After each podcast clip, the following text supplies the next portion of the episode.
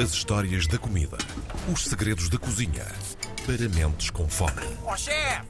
Porque o chefe é que sabe. Tiago Emanuel Santos, mais uma vez connosco nesta, neste O Chefe é que sabe, as segundas-feiras são melhores com o Tiago. Bom dia. Pois então, bom dia, bem-vindo seja. Muito bom dia, meus caros Bacalhau. Aliás, Bacalhau rima com o programa de hoje e Karina Jorge, que dá toda a musicalidade que nós precisamos na nossa vida após a combinação que faremos hoje. Muito bem. Hoje vamos falar de, como diz o João Pim Pam Pum, uh, leguminosas. Sim. A parte Sim. do pum, eu vou explicar como é que se evita, não é? Ah, Portanto, ok. podemos ficar só com o Pim Pam Vamos falar Pim, pam, feijão. Também, então. E. Portanto, muito simples. Bem, meus queridos, uh, leguminosas. As leguminosas são essenciais na nossa alimentação e têm uma vantagem, são deliciosas. Ah, isso é verdade. Nós acabamos por muitas vezes ter preguiça de trabalhar as leguminosas ou de as usar em casa por acharmos que é um processo moroso e tem mesmo que ser. Primeiro, eh, conselho do chefe, eh, mas mais do que do chefe, do amigo, é comprar leguminosas secas.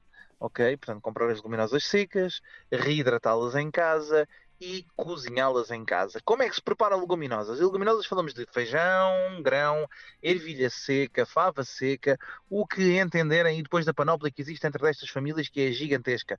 Mas eh, penso que para os nossos ouvintes será mais importante perceberem como é que se faz isto das leguminosas e como é que se rehidrata. Primeiro, as leguminosas são riquíssimas numa coisa chamada ácido fítico. Eu não sei se já ouviram falar nisto, que são os fitatos. E porquê é que servem os fitatos? Os fitatos servem para, para a planta ou para a leguminosa, quando está seca, proteger-se do meio ambiente. Portanto, a planta dá, dá o fruto, não é? O fruto seca e vira esta leguminosa, esta, esta semente, no fundo, para ser reutilizada e para se proteger durante as intempéries. O que é que faz? Desenvolve um ácido normal, eh, que, que chama-se ácido fítico, que existe dentro da planta, que faz, entre outras coisas, é um antinutriente, é um antinutriente portanto quer dizer que se nós não reidratarmos as plantas, ah, os, os leguminosas elas são antinutrientes e impedem a absorção de nutrientes essenciais pelo nosso intestino, mas também provocam muita flatulência.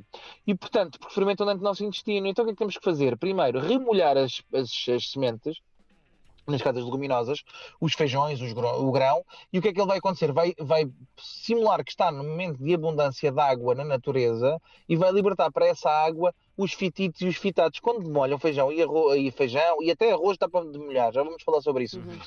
Quando demolham feijão e as leguminosas em geral, vão reparar que às vezes forma-se alguma espuma. Pois é, Sim. estamos a falar aqui de fosfato e eh, ácido fítico que é libertado nessa água.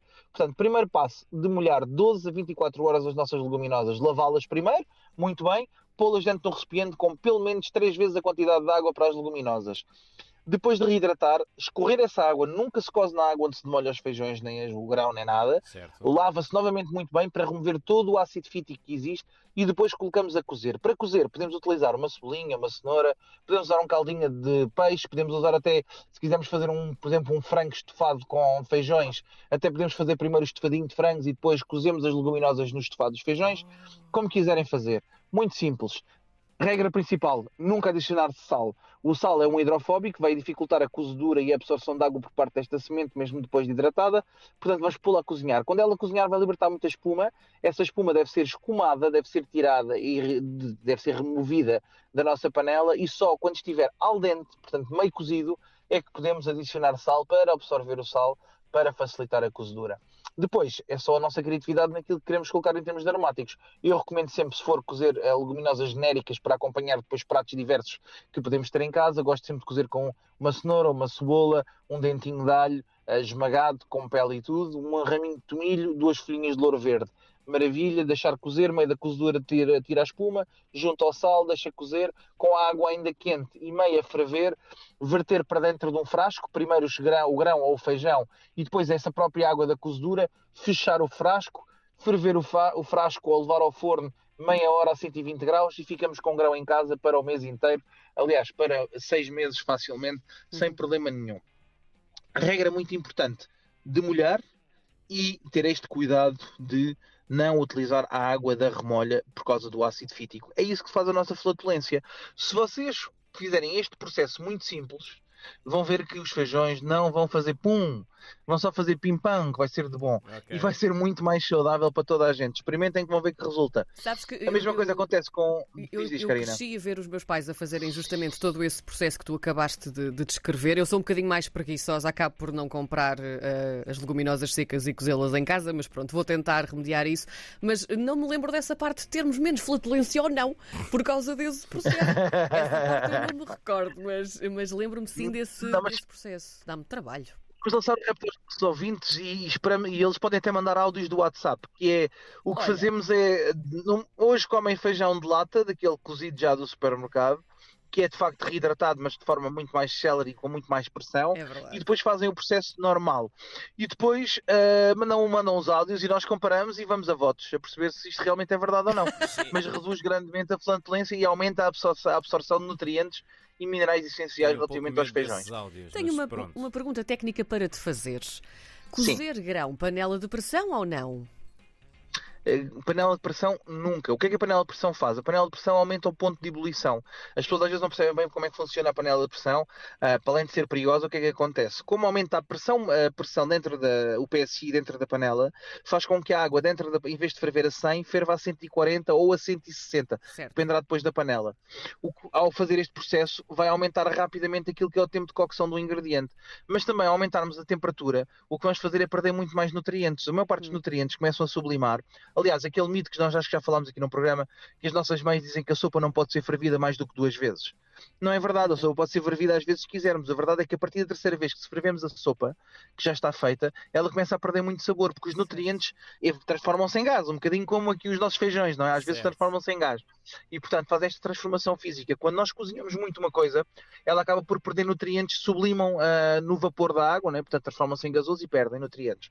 Portanto, quanto mais lentamente nós cozinhamos e uma temperatura mais baixa cozinhamos o ingrediente, mais nutritivo se torna. Portanto, eu diria, se tiverem com muita pressa a panela de ok, mas se planearmos as nossas refeições, Uhum. dificilmente temos surpresas, até porque não temos clientes à espera no restaurante para comer ao fim do dia, não é? Ahm, e portanto eu diria que não, evitem se possível, ah, mas reconhecendo que de facto dá, dá algum jeito. Mas não há necessidade, se tu tiveres um, um grão bem demolhado, Karina, e é simples, sais do estúdio, foste ao supermercado, compraste um saquinho de 500 gramas, que ainda para mais rende muito mais, Hum. rentabiliza, pões de molho hoje, amanhã a hora do almoço está pronto, ou amanhã a hora de jantar também está pronto, e em 30 minutos tu cozes ah, as leguminosas. Se tiveres com muita pressa, podes juntar também dentro da água da cozedura ah, um pouco de sumo de limão ou um pouco de vinagre, que vai ajudar a acelerar o processo de cozedura. Também a alteração do pH, os, as leguminosas num ambiente mais ácido degeneram mais depressa a fibra do que, do que num ambiente alcalino. E, portanto, também conseguimos aí contornar essa questão. Para alguns arrozes, eu também recomendo que façam isto, como, por exemplo, o arroz integral. O arroz integral que está completo com o farelo, com o endosperma e com o german, portanto, temos o grão inteiro, eu também recomendo que se remolhe durante 12 horas para poder, para poder cozê-lo primeiro. No mais basmati, se quiserem um arroz bem soltinho e bem cremoso, eu também diria o mesmo, que é uma remolhazinha de um arroz basmati, também não faz mal a ninguém. Portanto, os cereais ou alguns pseudo-cereais, como por exemplo a quinoa ou o amaranto, que hoje em dia também são muito comuns, ou o Uhum. bulgur, que toda a gente gosta, que são pseudo-cereais, também podemos fazer o mesmo processo do que as leguminosas. Depois é só divertirmos com a conjunção de leguminosas. Olha, a semana passada estava em casa e apeteceu-me grão com ligarões, vejam lá bem isto. Hum. Fiz uma grãozada de ligarões para mim e para, para a Sofia, que estava absolutamente incrível. Ah, e portanto, é brincarmos um bocadinho com aquilo que são as leguminosas, não tem que ser só grão com bacalhau, ah, apesar de que o grão na companhia do bacalhau é Uh, porreiro, mas podemos maravilha. brincar com outras coisas. Temos as feijocas, temos o feijão careto, temos o feijão papo de rolo, o feijão baga arroz, o feijão cara de vaca, o feijão cara verde, enfim, é só explorar aquilo que são as leguminosas ancestrais portuguesas e vão perceber a panóplia de ingredientes que nós temos para utilizar, que é absolutamente incrível. Depois é desfrutar e fazer receitas. Se calhar na próxima semana dou umas receitas com leguminosas fora da caixa, inclusivamente uma pastelaria, Karina Jorge. Ai, gosto Ai, tanto. pastelinho de Ai, feijão. Ver? feijão de Torres Bom, deixamos Pois, isso para a semana. Ai, então fica para a semana. Ah. Meus queridos, até para a semana, é sempre um gosto estar convosco. Um abraço aos nossos Tiago, ouvintes. Um obrigado. beijinho.